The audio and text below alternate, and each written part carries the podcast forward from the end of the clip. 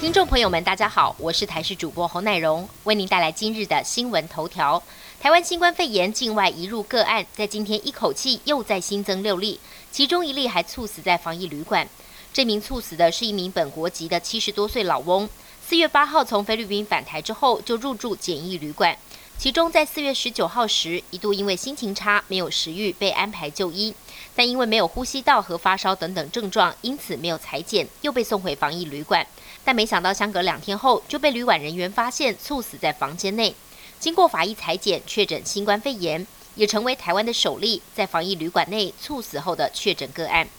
华航在短短一周内接连有五名机师确诊，指挥中心矛头指向华航施打疫苗速度太慢。华航企业工会则是不满指出，他们都很愿意打，主要是担忧万一打完疫苗有不良反应，会不会影响排班，价别又该怎么算？强调政府应该要有配套，而不是一直要大家去打疫苗，更直呼怎么不说医护打更慢。指挥中心发言人庄仁祥听完，则是脸色一沉，秀出了华航跟长荣机师的施打数据。长荣机师已经有两百三十五人接种疫苗，反观华航机师只有四十四人，直言华航进度真的比较落后。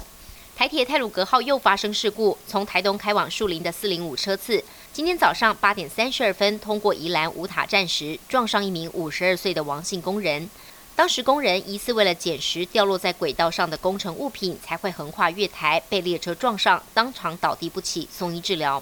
台铁表示，月台最近正在进行加高的工程，不过今天厂商施工前，双方还没完成最后两个流程，就有工人擅自闯进轨道，严重疏失，台铁也将开罚三十万，甚至不排除解约。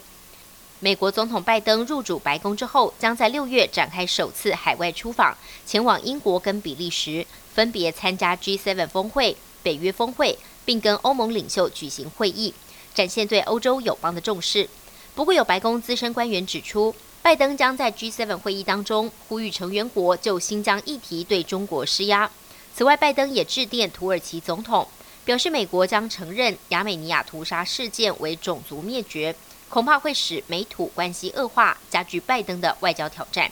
交生疫苗日前在美国出现十五起的血栓案例，导致三人死亡。美国因此宣布暂缓施打。不过，美国疾管中心在二十三号公布最新的评估结果，表示接种利大于弊，建议恢复施打交生，并要求交生加注警语，警告五十岁以下的女性接种之后可能引发血栓。此外，同样引发血栓疑虑的 A Z 疫苗又获得国家领导人背书。加拿大总理杜鲁道跟妻子一同接种 A Z，力挺 A Z。美国高球名将老虎伍兹今年二月发生车祸之后，首度公开照片，在个人 I G 上抛出了跟爱犬在高球场的合照。当中，伍兹双手撑着拐杖，但面露笑容，右腿上还包着护具，开玩笑表示自家后院铺设的练习场修建速度比他身体的恢复速度还要快。不过好在有爱犬陪伴他复健。